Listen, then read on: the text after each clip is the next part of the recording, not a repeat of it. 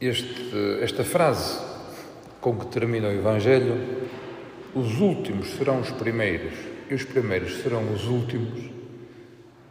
Se nós nos recordarmos bem, nós usámos-la como provérbio no nosso dia a dia.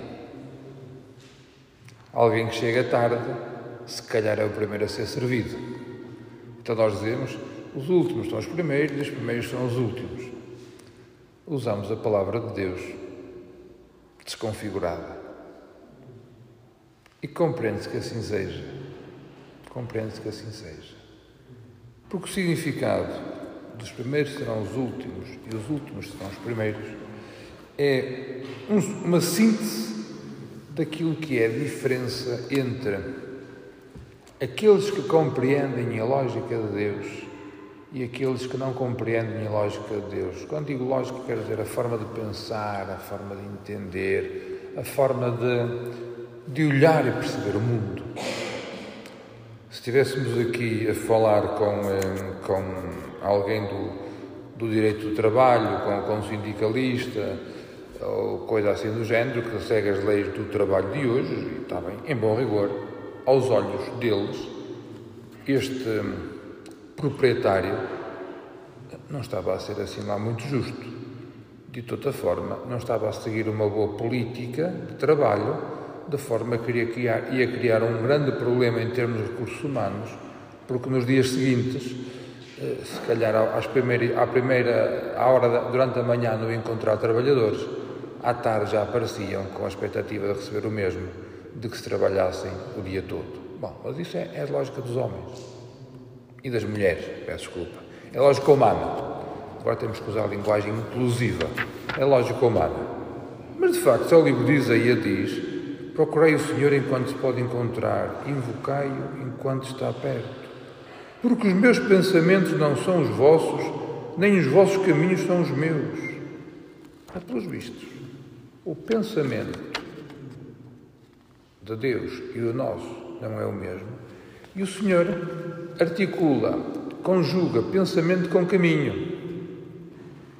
Dá-nos a entender, e os caminhos dele não são os nossos, dá-nos a entender que pensar não é, uma, não é uma coisa que se faz instantaneamente e está feito, pensar é uma coisa que se faz ao longo do caminho. Então, se calhar, mais do que pensar na nossa, na nossa linguagem de hoje, podemos dizer meditar. A nossa forma de meditar, a nossa forma de raciocinar, a nossa forma de irmos elaborando o pensamento é diferente da forma como Deus o faz. E aqui está, a meu ver, um dos desafios que todos nós temos, eu pelo menos tenho muito, muito claro em mim, um desafio que todos nós temos na nossa vida de cristãos. Recordais daquela passagem do Evangelho em que diz quem não deixar pai, mãe, irmão, irmã não é digno de mim? E que nós na altura refletíamos que não é deixar ignorá-los, deixá-los, desprezá-los, é deixar aquela forma de ser, aquilo que nos é dado pela cultura e pelo sangue, é adquirir uma nova forma de pensar, uma nova forma de ser, adquirir uma identidade que não vem pelo sangue, mas que vem pela graça de Deus. E tornarmos-nos cristãos implica deixar que a graça de Deus nos dê uma nova forma de raciocinar, uma nova forma de pensar. Porque nós fazemos, em bom rigor, aquilo que nós desejamos. O desejo que manda a vida, de facto. Por isso, mais do que mais do que converter as ideias, nós precisamos deixar que o Senhor converta a nossa imaginação. Porque se calhar eu até, a nossa imaginação e o nosso desejo, portanto, a forma de pensar, a forma de raciocinar, a forma de elaborar pensamento. Porque se calhar nós até percebemos muito bem, nós até percebemos muito bem a, as doutrinas, percebemos muito bem a lógica interna, tu deves fazer isto, porque se fizeres isto eh, não te, não te afastas de Deus, se não fizeres aquilo afastas-te de Deus, ou melhor, se fizeres aquilo, afastas-te de Deus. A gente, a gente percebe a lógica interna do raciocínio.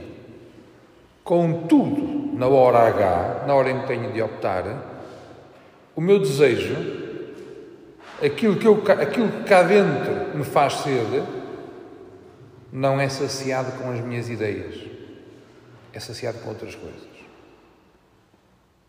Por isso, mais do que deixar que o Senhor, mais do que encher ideias, a nossa cabeça com ideias doutrinais, que são boas sínteses, são bons, são bons eh, digamos assim, slogans no bom sentido da palavra, são boas frases que sintetizam uma boa experiência de fé.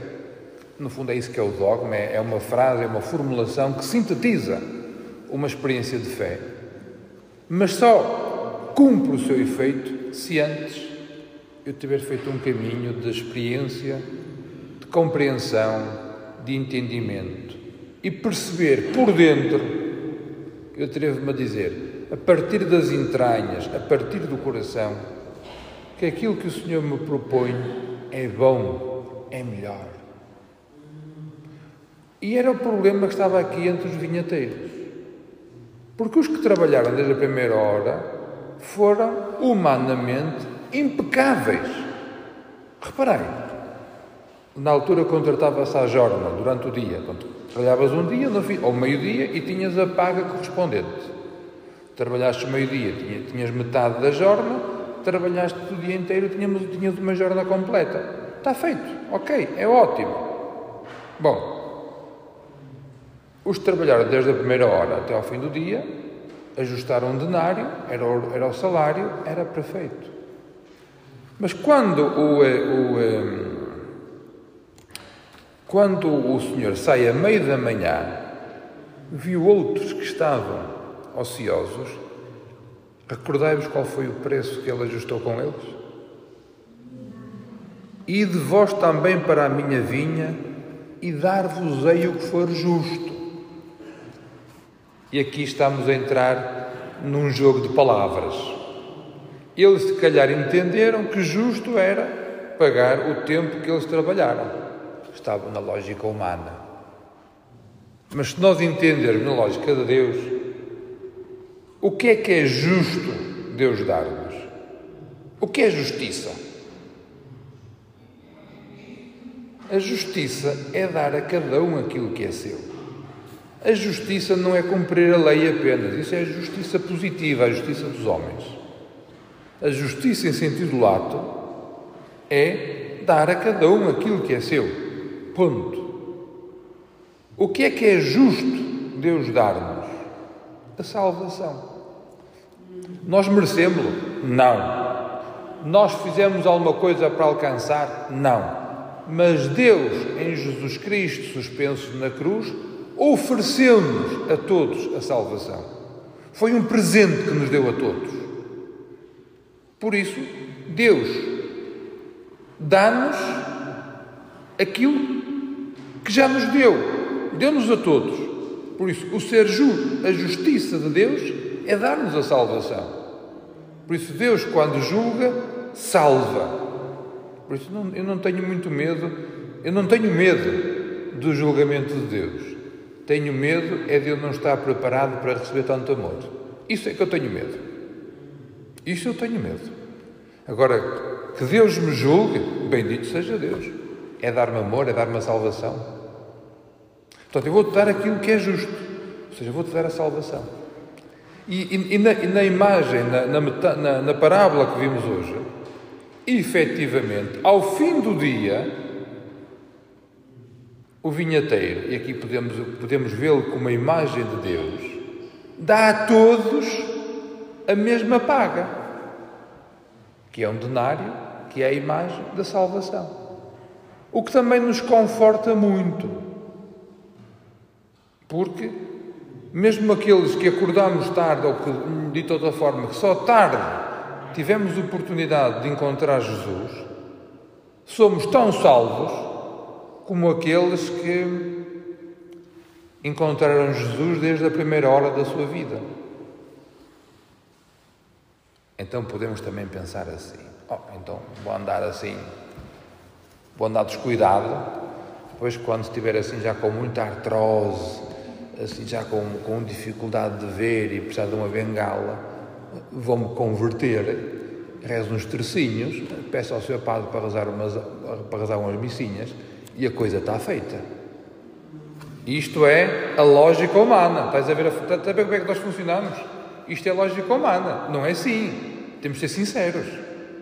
A partir do momento que encontraste Jesus, encontraste Jesus e segue-lo. Eu muitas vezes, quando penso nesta, nesta, nesta parábola, vejo a coisa noutra perspectiva, que é, já imaginaste a agonia daqueles que estiveram praticamente o dia todo sem trabalhar? Ninguém os chamou, estão ali desorientados. E agora, agora, vamos passar a, a metáfora para a nossa realidade não encontraram sentido para a vida, não encontraram Salvador, andaram perdidos. Ao passo que aqueles que desde a primeira hora encontraram sentido para a vida, encontraram, digamos assim, a certeza de que, de que tinham a salvação oferecida por Jesus, andaram mais confortados, andaram mais orientados, andaram mais. Andaram, viver, viveram com esperança, com alegria, o seu dia de vida o seu dia de vida.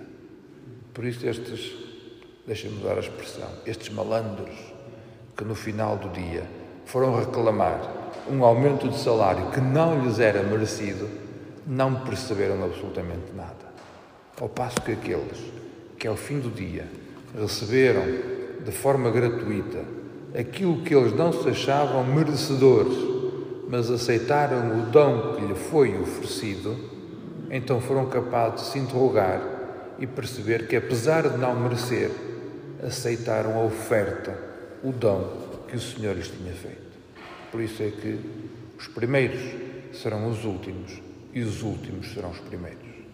Não vai acontecer que nós, estando aqui desde a primeira hora, andemos tão distraídos que não percebamos nada e chega alguém na última hora que nos tenha que abrir os olhos para nós vermos aquilo que estava diante de nós e nós não fomos capazes de captar.